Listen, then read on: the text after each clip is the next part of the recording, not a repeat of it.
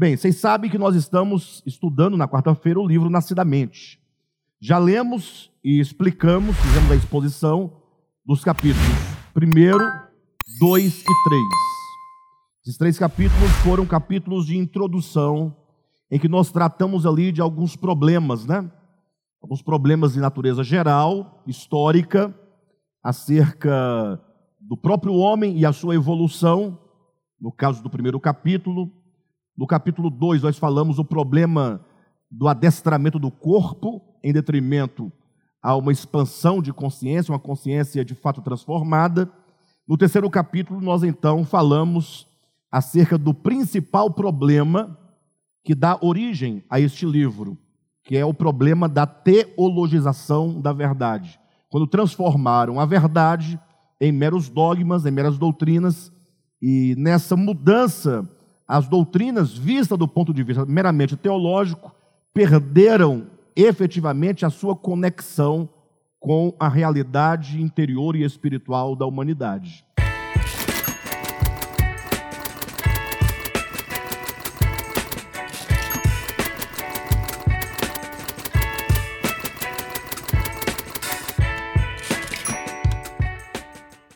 Então, o nosso objetivo é o quê? É procurar conhecer a nós mesmos. Conhecer o que é o homem por meio da Escritura, que revela o homem, e também conhecer a Deus, porque a Escritura testifica acerca de Deus, testifica sobretudo acerca de Cristo. Então, nós queremos compreender efetivamente ah, o que as doutrinas bíblicas principais dizem acerca da experiência humana então, nós estamos saindo do âmbito meramente intelectual para compreender, então, os eventos espirituais que ocorrem dentro do homem. Então, a partir de hoje, nós veremos vários temas. Começaremos hoje com um tema específico, e aí vamos seguindo, tema a tema. Salvo engano, vamos tratar oito temas principais, ok? De modo, por exemplo, que muitas coisas serão resolvidas. Só para vocês terem uma ideia, por exemplo, é, não raras vezes e até hoje, presta atenção, não raramente e até os dias de hoje, pessoas, às vezes membros do DEVAP, já há algum tempo, me fazem perguntas como, por exemplo, se fazer isso ou aquilo outro leva alguém a perder a salvação. Essa pergunta me parece fora de lógica e fora de lugar. Por qual motivo? Porque quando alguém pergunta se o indivíduo fazendo isso ou aquilo ele pode perder a salvação, é o equivalente a ele falar ou perguntar se o indivíduo fazendo isso ou aquilo de bom ele pode se salvar. Perfeito ou não? Como se a salvação ou a não salvação fosse o resultado de se fazer isso ou se fazer aquilo outro. Como que o mero ato de fazer o bem ou um suposto bem ou um suposto mal, desse o direito a, ou a garantia de alguém de ser salvo ou uh, o condenaria à morte eterna. E nós absolutamente não cremos nisso. Nem que fazendo algo somos salvos, por isso, e nem que fazendo qualquer outra coisa perdemos a salvação. Os irmãos entenderem que a teologia, ela coloca a salvação dentro desses planos do fazer e do não fazer. Inclusive, até a própria teologia reformada, que acredita na doutrina da eleição e predestinação para a salvação, né, eles só podem conferir a salvação a um suposto eleito se esse eleito der a, a evidência de que ele é um eleito. Ou seja, eles dizem: não, Deus salva o homem independentemente de suas obras, pela sua soberania, pelo seu poder.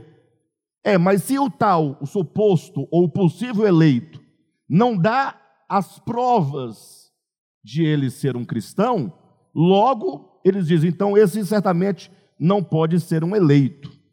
Então, ou seja, eles caem no final no mesmo lugar que os outros, ou seja, é preciso ver uma evidência de uma obra externa que lhe garanta a salvação, de algum modo.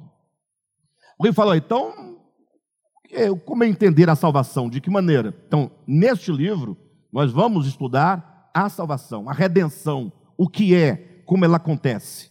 Só para que ninguém fique um pouco voando, nós entendemos que a salvação não é, uh, um, não é um ingresso que dá acesso ao céu. E que, porventura, alguém não tendo tal ingresso, não entrará no céu, consequentemente está condenado ao fogo eterno. Nós não cremos que a salvação é um passaporte. Nós cremos que a salvação é um acontecimento, é uma ocorrência que acontece dentro do homem. Ou seja, é Deus operando dentro do coração do homem por meio da sua graça, por meio do seu poder, concedendo-lhe um coração de carne e um espírito novo, para usar a linguagem de Ezequiel. Ou, como diz na linguagem de Jesus, é o novo nascimento. Então, não é uma questão eu perco ou eu não perco. É uma questão de ser ou não ser. É diferente. Ou você é salvo, ou você não é salvo. Não é, questão, não é porque você faz isso ou aquilo outro que você agora poderá ser salvo. Salvação enquanto um acontecimento. É, é uma obra que se realiza dentro de você. Por isso é que nós dizemos que nós, nós fomos salvos pela garantia da obra de Cristo, porque nele reside todo o poder e toda a fidelidade para cumprir e levar a cabo plenamente a salvação que ele começou, e nós estamos sendo salvos, porque estamos dentro de um processo, e nós seremos salvos pela consumação da salvação, por, por ocasião da glorificação dos nossos corpos, da transformação do nosso corpo. Bem, mas esse tema nós veremos a seu tempo. Hoje começaremos com o primeiro tema proposto neste livro, que é Satanás, a antiga serpente e o grande dragão vermelho. Agora eu vou pedir uma coisa para vocês, tanto vocês que estão aqui dentro, presencialmente, no local, como os que estão em casa. Ouçam bem com atenção esse pedido. Nós não vamos conseguir concluir a leitura e a explicação desse tema hoje. Então nós vamos lendo por parte, Talvez dentro aí de três ou quatro encontros a gente consiga concluir esse capítulo. O mesmo com os demais capítulos. E, portanto, eu quero pedir para vocês a paciência de escutar tudo o que se tem a dizer acerca do assunto, para que você tome a sua conclusão somente quando nós falarmos, concluímos o assunto.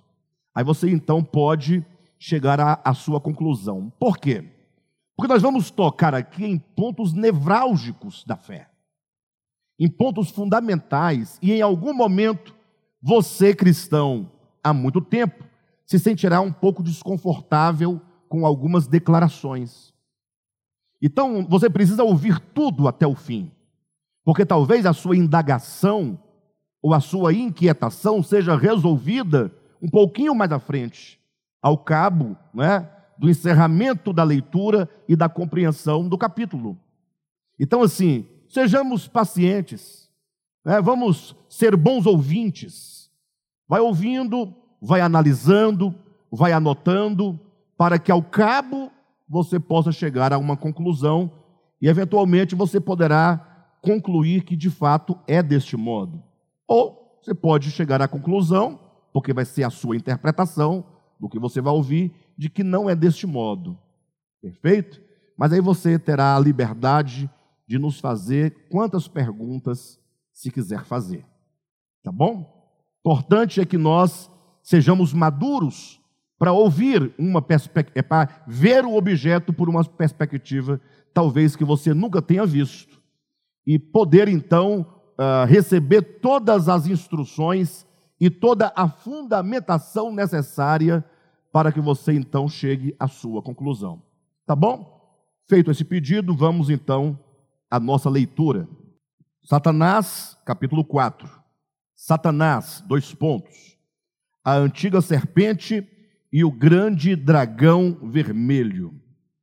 Diz assim o texto: Todo equívoco de leitura e interpretação das Escrituras, no que concerne ao homem, começa neste ponto. Satanás, a sua identidade e como ele atua sobre a humanidade. Então, nós vamos começar por este ponto, que é um ponto fundamental.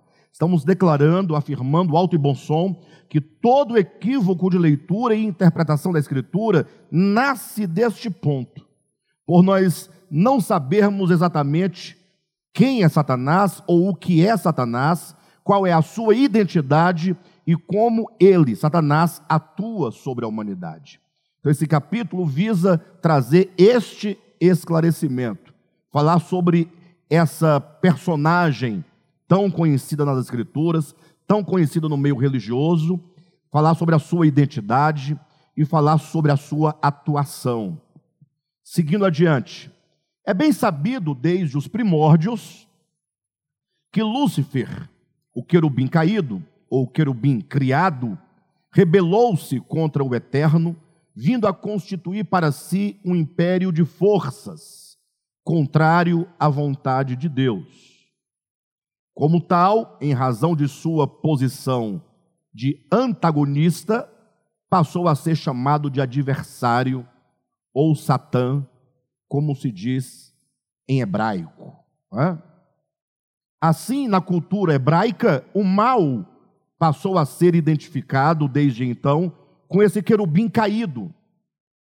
E todas as manifestações do mal passaram a se vincular fatalmente a ele nada mais natural, uma vez que na antiguidade mitos eram criados para conter alguma verdade latente e preservar uma ideia imaterial na memória das gerações vindouras.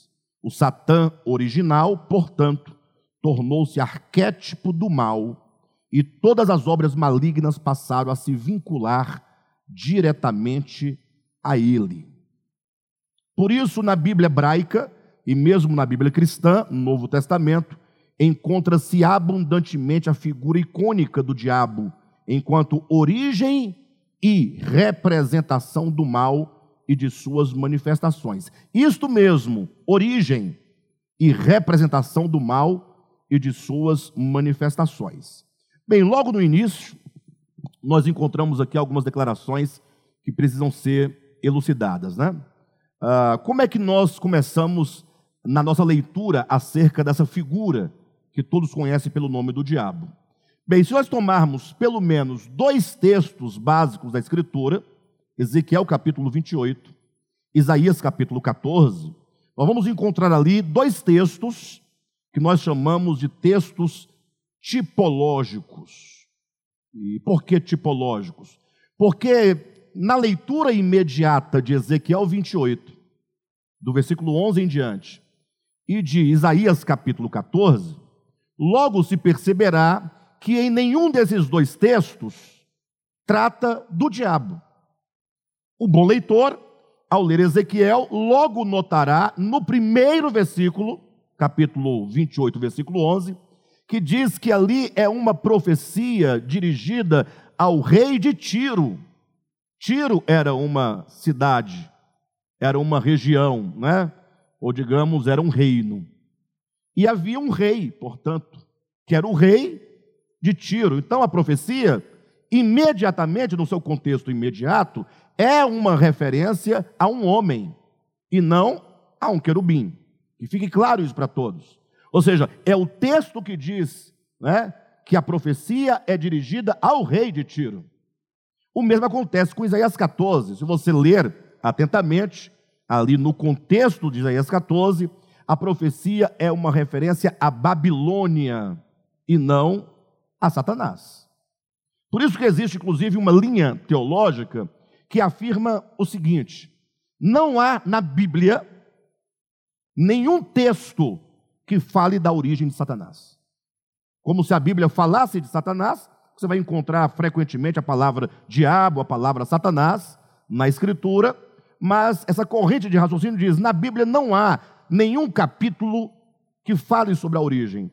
Aí o crente fervoroso, animado, que estudou pouco, diz: não, não, tem, tem. Aí o camarada fala: qual? Aí ele fala: Ezequiel 28. Aí o camarada dessa linha teológica diz: vamos ler o texto. Aí quando abre começa: profecia ao rei de Tiro. Tu és o sinete da perfeição. Aí fala: rei de Tiro. Quem é rei de Tiro? Vamos saber o que é Tiro e vamos saber quem era o rei de Tiro. Aí vai para a história, vai verificar tratar-se de um homem. Então esse é o primeiro ponto. Entretanto, entretanto, quando você ler agora esses mesmos textos atentamente, tanto em Isaías quanto no livro de Ezequiel, nós vamos perceber que esses, esses textos, eles são um pouco problemáticos quando você procura é, explicá-lo ou entendê-lo somente a partir da figura do rei de Tiro.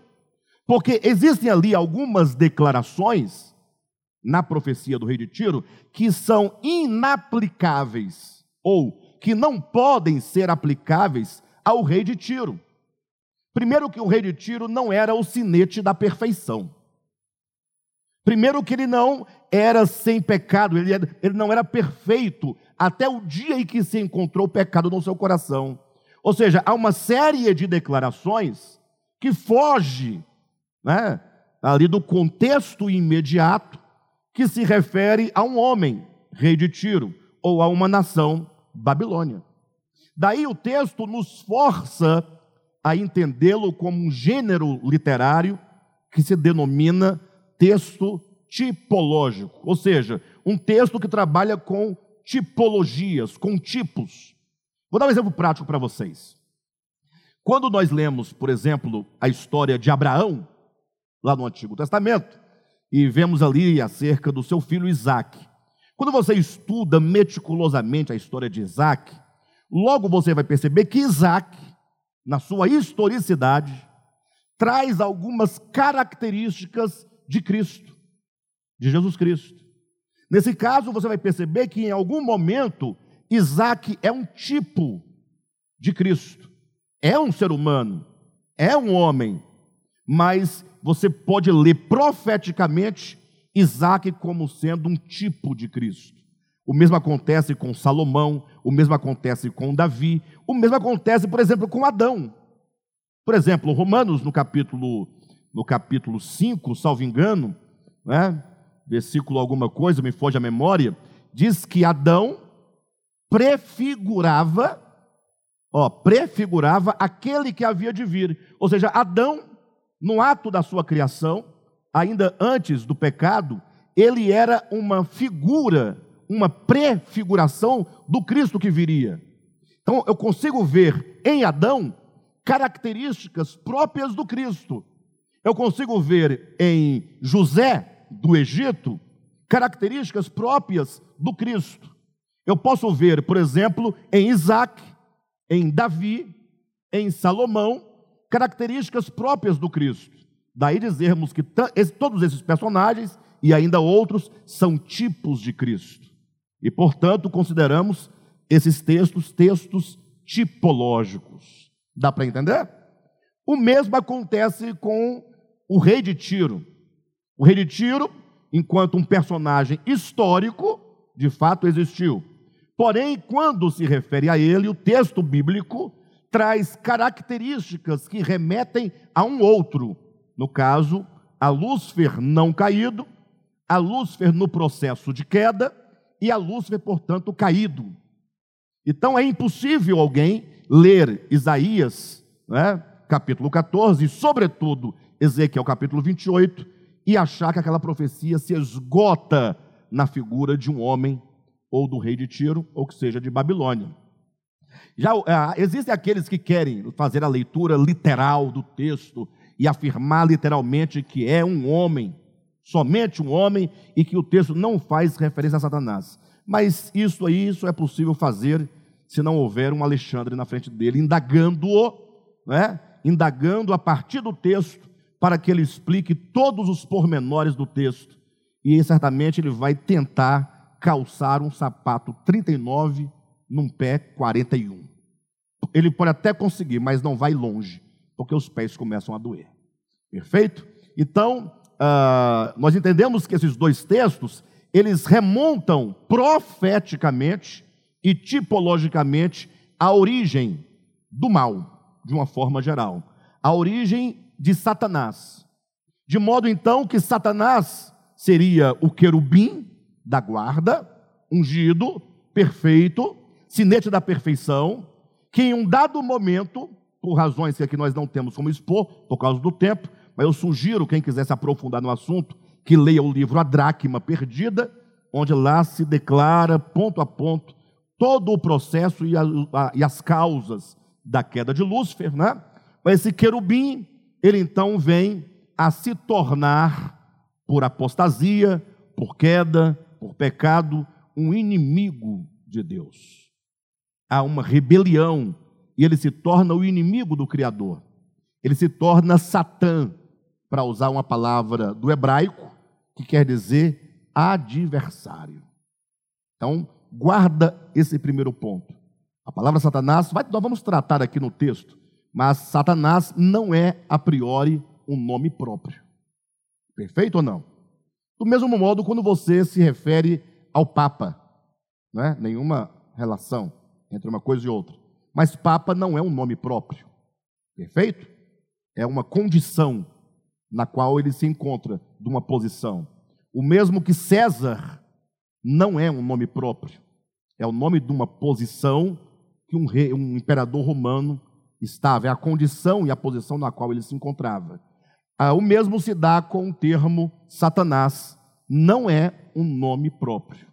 Como diabo também não é nome próprio. Diabo quer dizer acusador, aquele que divide, aquele que separa. E Satã, ou Satanás, aquele que é o adversário. É um, um adversário e, portanto, esses nomes acabam sendo conferidos a esse querubim original. Mais na frente da nossa leitura, vamos debater a existência desse ser. Mas, a princípio, entenda que a figura desse querubim que se rebela contra o Criador, se torna adversário, se torna acusador, portanto, se torna um protótipo, se torna um símbolo do mal. É? Ou seja, quando você quer se referir ao mal, você se refere ao diabo. Quer se referir à origem do mal, à propagação do mal, você refere-se a Satanás. É por isso que nós colocamos aqui nesse segundo parágrafo, como dissemos aqui, olha, é, assim na cultura hebraica, página 48, o mal passou a ser identificado desde então com esse querubim caído. E todas as suas manifestações do mal passaram a se vincular fatalmente a ele. Nada mais natural, atenção, uma vez que na antiguidade mitos eram criados para conter alguma verdade latente e preservar uma ideia imaterial na memória das gerações vindouras. Então entenda mito aqui não como uma inverdade, entenda mito não como uma mentira, entenda mito não como sendo uma imaturidade, mas entenda mito enquanto uma pedagogia. O grande problema nosso, né, nosso de cultura brasileira, né, terrível, e sobretudo porque, além, além de nossa cultura ser fraca em relação a essas questões é, tão profundas da história, como mitologia, por exemplo, nós ainda não é, é, estudamos o suficiente a nossa própria cultura e o nosso próprio conhecimento, não são explorados. Ou seja, muito do que nós ouvimos, ou melhor, muito do que nós julgamos saber, nós não sabemos. Nós ouvimos alguém falar. Vou dar um exemplo prático que ninguém se escandalize, mas só para você refletir. E aqui eu não estou afirmando e nem estou negando nada, é só um exemplo básico da nossa ignorância. Chegue para qualquer cristão, se você quiser, escolha um, né? qualquer um aleatoriamente, e pergunte assim para ele: venha cá, o budismo é de Deus? A pergunta básica, né? Bem, qual é a resposta do crente? Qualquer um. Não, isso é coisa do demônio, é coisa do diabo. É, até porque Buda não pode ser Deus, porque Deus só há um que é o Criador, tal. Aí você fala, ah, muito bem, compreendi perfeitamente a sua resposta. Mas agora eu gostaria que você, por gentileza, discorresse para mim a história do budismo, que você discorresse para mim as principais doutrinas, ou seja, os principais princípios do budismo, para que eu melhor compreenda que ele é diabólico. Esse cristão que assim respondeu não saberá dizer absolutamente nada sobre o budismo. Ele sabe que é do diabo, mas ele não sabe nada porque é do diabo. Logo ele vai cair no grande erro de dizer: bem, eu, eu posso dizer de maneira básica aqui que Buda não pode ser Deus porque Deus só tem um. E quem disse que o budismo chama Buda de Deus? Já começa com um problema aí. Né? Começa com um problema, porque Buda seria para o budismo o que Moisés foi para Israel. Né? Não um Deus, absolutamente, mas apenas um alguém que começou a trazer alguns princípios de sua própria experiência de espiritualidade. Bem, de todo modo, Uh, eu não estou afirmando e nem negando nada acerca de budismo, estou apenas dizendo que nós temos algum suposto conhecimento de alguma coisa e disso nós nada sabemos.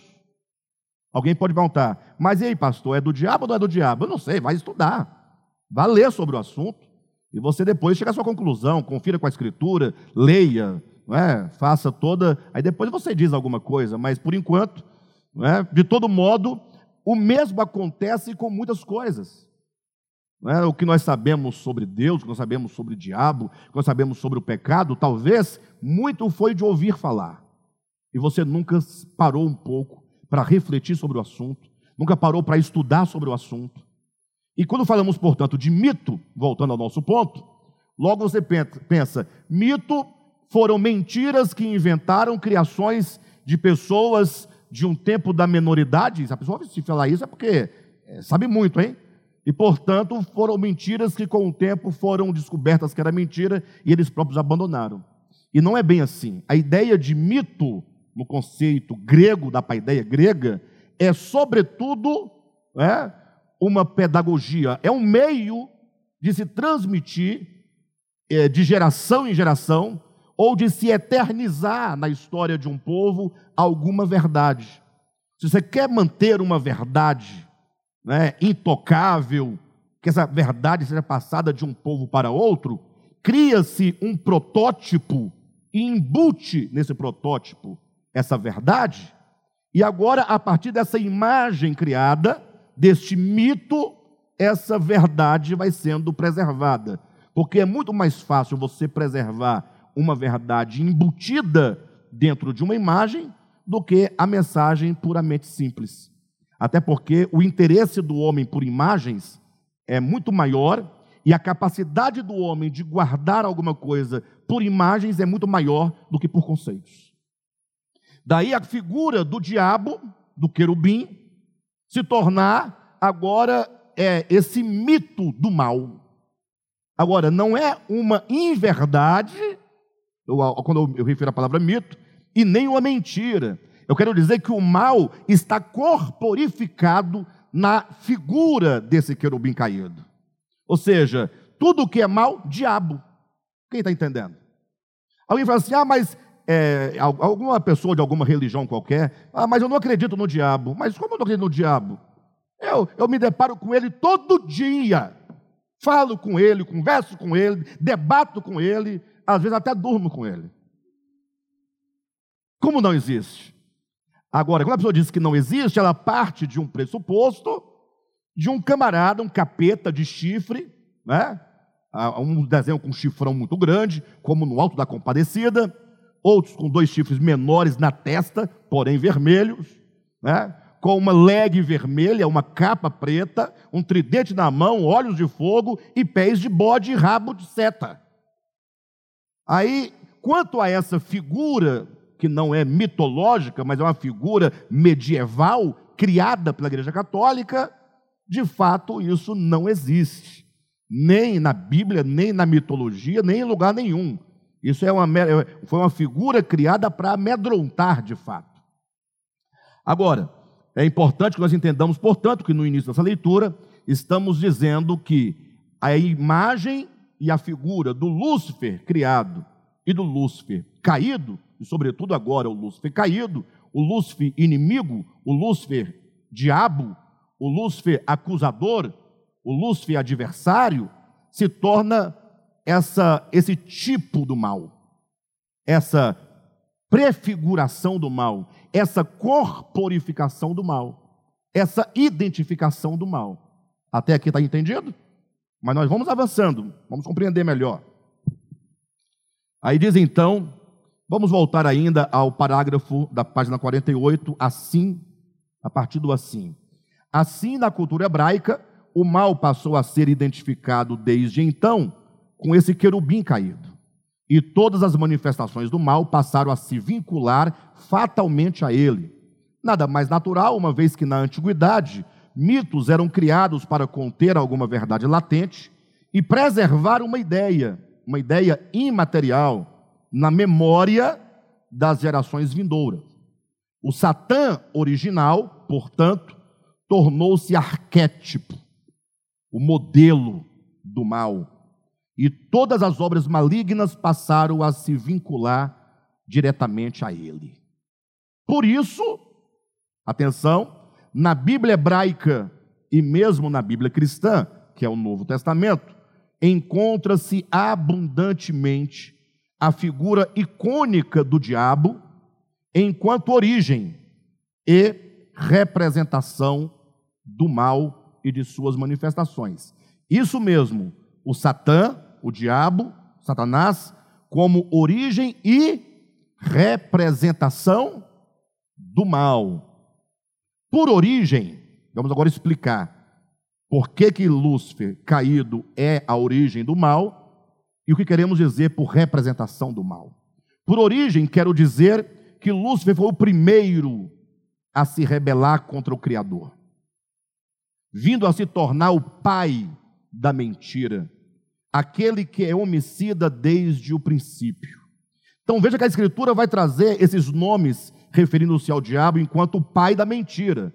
Ora, se ele é pai da mentira, a mentira nasce dele. Então é a origem. É? Pai da mentira, então ele não pode ser neto da mentira. Não há um outro antes dele. Então nós colocamos a origem do mal, a origem do pecado em Lúcifer caído. Por quê? Porque a Bíblia o chama de pai da mentira, aquele que gera a mentira, aquele que dá início à mentira, assim como também a Bíblia o chama, né, dizendo que ele é homicida desde o princípio, ou seja, ele é esse que está na, nesse, nesse seu trabalho, nessa sua economia de, de morte e de destruição. De modo, lá na primeira linha da página 49, de modo que, sendo ele o primeiro caído, agora entenda, nós vamos debater isso posteriormente. Quando nós estamos afirmando o primeiro caído, olhe para mim, vamos entender isso. Jamais queremos dizer absolutamente que existe um ser que foi o primeiro. Acabamos de colocar que a figura de Lúcifer caído assume essa, essa representação, essa imagem. Perfeito? Ou seja, é um meio de você localizar, porque nós somos seres espaço-temporais, certo? No tempo, essa relação de tempo que nós temos, quando começou? Quando você lê uma história, a história não tem que te localizar no tempo em que ela acontece? Seja um romance, seja o, o que for, é, seja mesmo uma história como era uma vez. Essa era uma vez, aí que ano? Não. Te situa num tempo longínquo, num tempo abstrato, mas te situa. Então nós temos a necessidade de nos situar.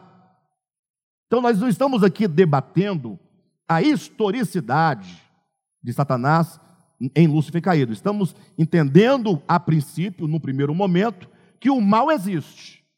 Ninguém pode negar o mal.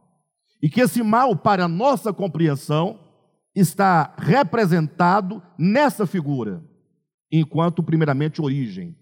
Perfeito, pessoal? Isso fique claro para vocês.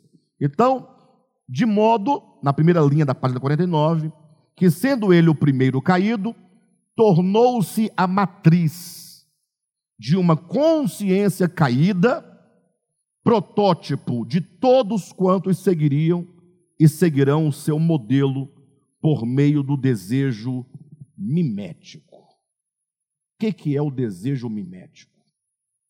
Não sei se vocês alguma vez já estiveram em algum lugar e você estava numa fila de um banco, por exemplo, e algumas coisas não estavam bem ali, talvez a fila muito grande, só um caixa funcionando, é, pessoas chegando e cortando fila porque conhece ah, o caixa que está atendendo, e você está ali com uma certa insatisfação. mas ainda calmo, ainda tranquilo.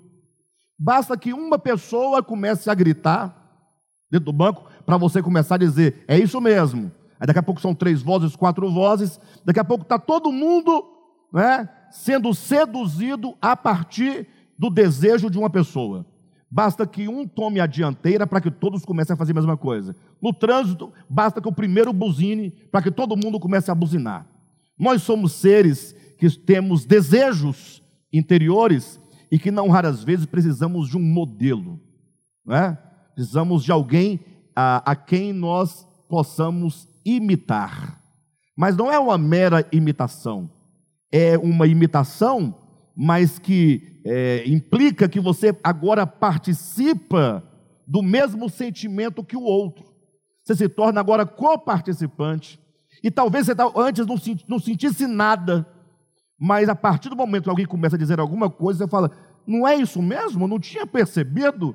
E aí você começa a desenvolver agora, por imitação daquele desejo, tendo você o mesmo desejo que o outro. Isso é desejo mimético, é o desejo pela imitação. Um outro exemplo prático, podemos colocar duas crianças ali brincando, né? muitos brinquedos. Aí, eventualmente, uma criança está com um brinquedo na mão brincando, a outra poderia pegar um outro brinquedo e até ter uma brincadeira é, bem cordial entre eles, mas de repente alguma criança quer brincar com o brinquedo que está na mão do outro. Ou seja, o desejo do outro pelo objeto desperta o meu desejo pelo mesmo objeto. Aí começa uma briga. Mas logo aquele pega, aquele, aquela primeira criança joga aquele brinquedo fora, a outra perde o interesse pelo objeto. Ela queria era aquele porque estava na mão do outro. Isso é desejo mimético, é o desejo por imitação. O desejo do outro se torna o meu desejo. É basicamente um homem, estou dando vários exemplos para vocês entenderem o desejo mimético. É basicamente um homem que, ou, que seja uma mulher, mas vamos falar de um casal, é, um homem que se aborrece da mulher, da sua própria esposa. Se aborrece para ele, a pior coisa do mundo é a mulher dele, é estar com ela, é estar na casa dela, de modo que ele quer sair daquela casa, ele não quer mais ver aquela mulher, ele está sentindo ojeriza. É, não vou perguntar quem já sentiu isso, mas vou perguntar se vocês já viram isso acontecer em algum lugar. Né? É possível que isso aconteça? E então aquele camarada não quer, ele não quer, não quer. Só em ele olhar para a mulher e saber que tem que permanecer com ela por algum momento, ele fica angustiado. Tá bom, separa, divorcia. Aí, logo quando alguém, um outro homem, se aproxima da sua ex-mulher, aí ele já olha diferente para a ex-mulher. Não, mas ela não pode agora ter um relacionamento com outra pessoa. Esse camarada, agora que aquele camarada que aborreceu a mulher, porque outro se aproxima, agora ele quer se aproximar de volta. Desejo mimético. Ou seja, desde que um outro queira, ele também irá querer aquilo que ele aborreceu. Já ouviram, já viram situações semelhantes a essa? Desejo mimético. Então voltemos ao texto para entender o que nós estamos dizendo. É? Quando falamos aqui na página 49, né? De modo que, sendo ele, falando de Lúcifer, o primeiro caído, tornou-se a matriz de uma consciência caída, protótipo de todos quantos seguiram e seguirão o seu modelo por meio do desejo mimético, né? desse desejo de imitação, né? que não é um mero, é, não é uma mera imitação, mas é um desejo né? semelhante ao do outro mediante a palavra do engano, passou o diabo a influenciar as consciências não caídas a seguirem o mesmo caminho de rebelião. Acredito que neste momento poderíamos é, fazer aqui a lembrança ao livro A Dracma Perdida.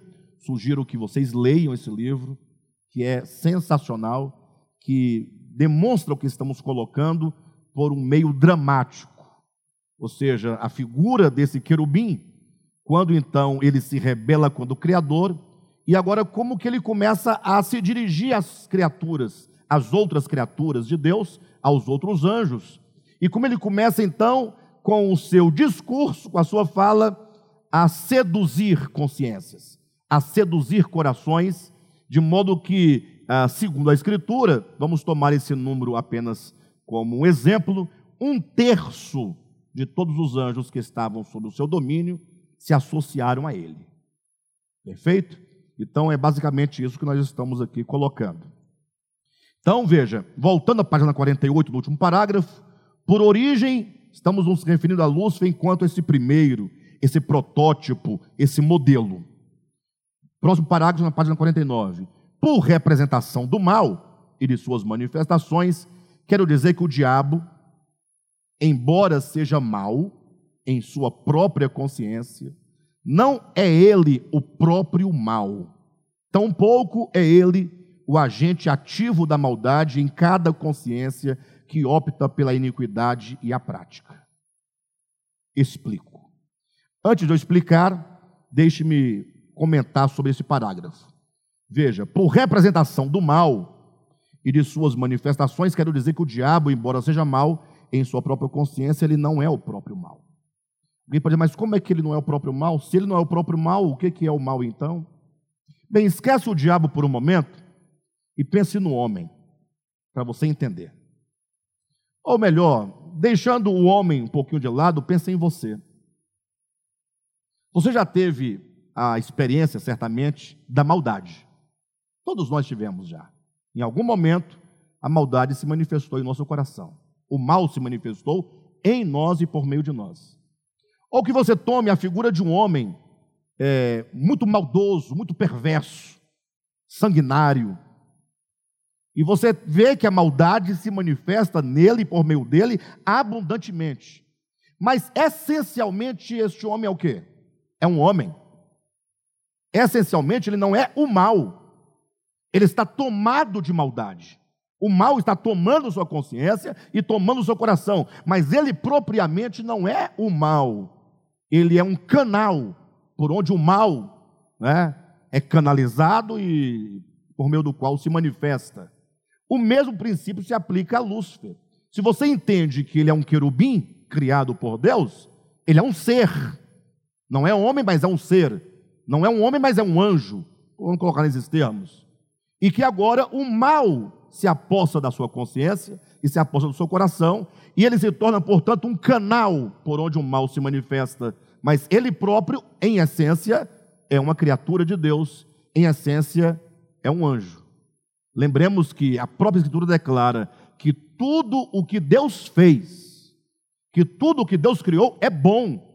Então, todas as criaturas e toda a criação de Deus, em natureza, é boa. E Santo Agostinho foi o camarada que, na história da igreja, né, não somente divulgou, mas foi o pai da ideia de que o pecado é uma coisa. Pe é, Desculpe-me, que o mal é uma coisa. Não, o mal não é uma coisa. Foi Santo Agostinho que trouxe a ideia de que a criança nasce má. É, como é que uma criança nasce má? Vamos falar de cristianismo, né, catolicismo. Na doutrina, na teologia católica, né, que no sentido é a mesma protestante. De que maneira uma criança nasce má? Só, tinha uma, só tem uma maneira. Só teria uma maneira. De o mal ser um vírus, do qual a criança nascesse contaminada. Ou uma bactéria. Ou alguma coisa que nela estivesse inserido. Uma coisa. Agora eu pergunto: quantas coisas há no universo criadas por Deus? Ou melhor, Quantas coisas há no universo? Quem já leu, quem já sabe, quem estudou. Como nós não sabemos tudo o que há no universo, então nós vamos falar que tudo o que nele há. Quantas coisas há no universo? Tudo o que nele há. Perfeito? E quem criou o universo e tudo o que nele há? Hã? Deus criou? E tudo o que Deus criou é bom? Então Deus criou uma coisa chamada mal? Se Deus não criou uma coisa chamada mal, quem criou o mal? Tem que ter um criador. Então Lúcifer não criou o mal. Ele não é criador. Porque chegar à ideia de que o mal é uma coisa, de duas uma, ou existem dois criadores, ou Deus criou uma coisa chamada mal. E aí vai se contradizer com o texto bíblico de Gênesis, que tudo que Deus criou é bom. Então, no âmbito da criação das coisas criadas, tudo em natureza é bom. Então não existe no universo nenhuma coisa criada chamado mal. Não existe no universo nenhuma coisa criada chamada de trevas. Não há no universo nenhuma coisa criada chamada morte. Mas como não, se essas coisas nos são patentes? Ora, basta você compreender, por exemplo, que também não existe nenhuma coisa chamada, é, digamos, é, digamos, frio. O frio também não existe. Então, por exemplo, vamos falar da morte, que é uma coisa bem prática para nós entendermos. Imagine uma pessoa que fica enferma. E a doença vai se agravando, e todo mundo percebe que aquela pessoa vai morrer. E os médicos falam: olha, pode despedir, da, uh, trazer a família para se despedir, porque só tem mais um ou dois dias de vida e vai morrer. Então você vai lá ver aquele seu parente, aquele seu amigo, aquela pessoa, e você fala: é, o indivíduo vai morrer. Mas se você para por um momento e pensar, mas se ele vai morrer, o que é a morte? Seria a morte um ser, uma coisa? que estivesse ali esperando o momento de quê? Para levar a alma dele? Eles estão lendo muito o gibi da, é, do Penadinho, né? Não tem o Penadinho? Acho que é do Maurício de Souza, né? Que tem a morte, a morte, aquele, capuz, né, com a foice, que vai buscar as pessoas, etc. Isso aí não existe. O que, que é a morte? A morte é o estado em que fica o indivíduo ali imediato do seu corpo, depois que a vida se retira. Morte é ausência de vida. Morte é ausência. Portanto, morte é o nada. Então, morte não é uma coisa, morte é ausência. Ah, o mesmo se dá com a escuridão, com as trevas. Por exemplo, aqui está iluminado aqui dentro. Será que as trevas é uma coisa que está lá fora, esperando você apagar, é, desligar o interruptor para ela entrar? Não. Aqui está claro porque a luz está acesa. Quando você desliga a luz, quando a luz vai embora, o nada, ausência de luz, chama-se trevas. O frio, ausência de calor. Um buraco. Né? Buraco não existe. Você, você é um buraco na parede, você tem que tirar uma, uma parte da parede. Você arranca um tijolo da parede, a ausência se chama de buraco, ausência. Mas não existe uma coisa chamada buraco. Para haver um buraco no chão, você tem que tirar um pouco da terra. E essa ausência nós chamamos de buraco. Mas não existe buraco a priori. Hã? É, não pode ser criado. Então, o mesmo se diz do mal. Mal é a ausência do bem. Agora, o bem, como a luz, como a vida, existe. O bem absoluto. A vida existe. Quem pode negar que a vida existe? A vida está aí pulsando todos os dias em você. Tudo existe por causa da vida. De modo então que quando nós aqui colocamos, né, por representação do mal e de suas manifestações, quero dizer que o diabo, embora seja mal em sua própria consciência, não é ele o próprio mal. Ele não é o mal. Tampouco é ele o agente ativo da maldade em cada consciência que opta pela iniquidade e, e a prática, no caso, a prática do mal. Imagine só, é, há uma, um conceito no meio cristão, e esse conceito nós vamos ter que destruir. Não adianta. Não podemos manter esse conceito, porque esse conceito que nós iremos destruir a partir de então é a causa de muitos males. É que o crente confere ao querubim, a esse querubim caído, a este indivíduo, a esse anjo, como vocês quiserem chamar, como sendo ele o autor de todos os males que os homens cometem. É como se quando alguém praticasse um mal, não, foi o diabo, esse ser, esse anjo, que me induziu a tal coisa. Será que a Bíblia ensina isso de fato, de verdade? É a pergunta e nós vamos responder aqui. Depois do explico, aí penúltimo parágrafo, né? Desde sempre, o judaísmo e a cristandade têm atribuído a Lúcifer caído, o diabo original, a responsabilidade dos erros e da degradação humana. Conferem a Satanás toda ação perversa, como se os demais caídos, no caso os homens, fossem meras vítimas de um ser que age neles e por meio deles, negando assim os seus próprios atributos volitivos e o arbítrio humano. Ou seja, todo mal é realizado pelo diabo. E onde está a minha vontade? E onde está o meu arbítrio? Ou eu não tenho arbítrio? É, eu sei que tem aqueles que vão negar o arbítrio humano, né? Mas não vai muito longe essa negação. De todo modo, é, querem com isso, eles vão anulando que o homem ele é responsável por todos os seus atos. Tanto é que no último dia é dito que cada um será julgado. Cada um será julgado individualmente. Ora, se o homem não é o responsável imediato de suas obras más, então que, que julgue somente o autor, que seria o diabo. Mas nós vamos adentrando aqui, vamos entendendo melhor. Tudo é jogado, último parágrafo da página 49. Tudo é jogado na conta do protótipo como se os homens não fossem os principais responsáveis por suas obras malignas. Esse entendimento, todavia, ocorre por falta de compreensão do significado lato senso do que a Escritura chama Satanás. Bem, hoje nós avançamos pouco, né? Aqui vai entrar numa próxima parte, o tempo não nos permite adentrar essa parte seguinte, porque nós começaríamos, não teríamos tempo hábil de discorrer essa segunda parte. De todo modo, nós estamos chegando a essa conclusão de que aqueles que conferem a Satanás, o querubim, todos os pecados e perversão e degradação da humanidade, por um lado, eles negam a, o atributo da volição, da vontade do homem, e o atributo do arbítrio do homem, da decisão de proceder deste ou daquele modo.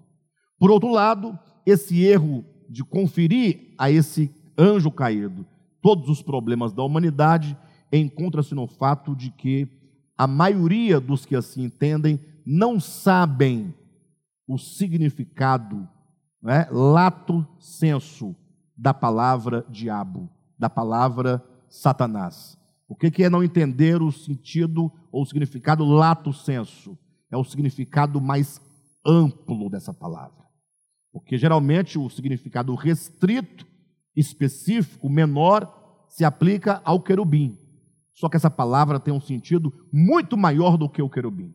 Na verdade, poderíamos dizer que o querubim é vítima do diabo. E que os homens são vítimas do diabo. Perfeito? Então fica aí essa dica.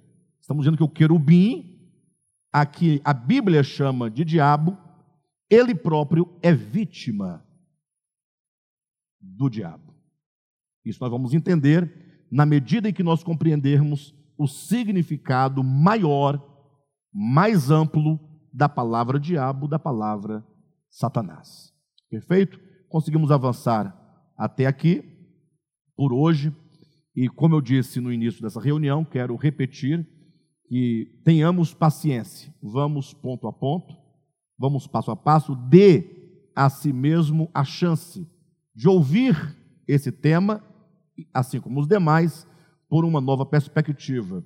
Que você julgue todas as coisas, mas que você se permita ouvir. Ouça, ouça até o final. Não chegue a conclusões, nem é, nenhum juízo antes que o assunto seja esgotado. Perfeito, pessoal? Glória a Deus. Então, que maravilha. Que Deus abençoe a todos.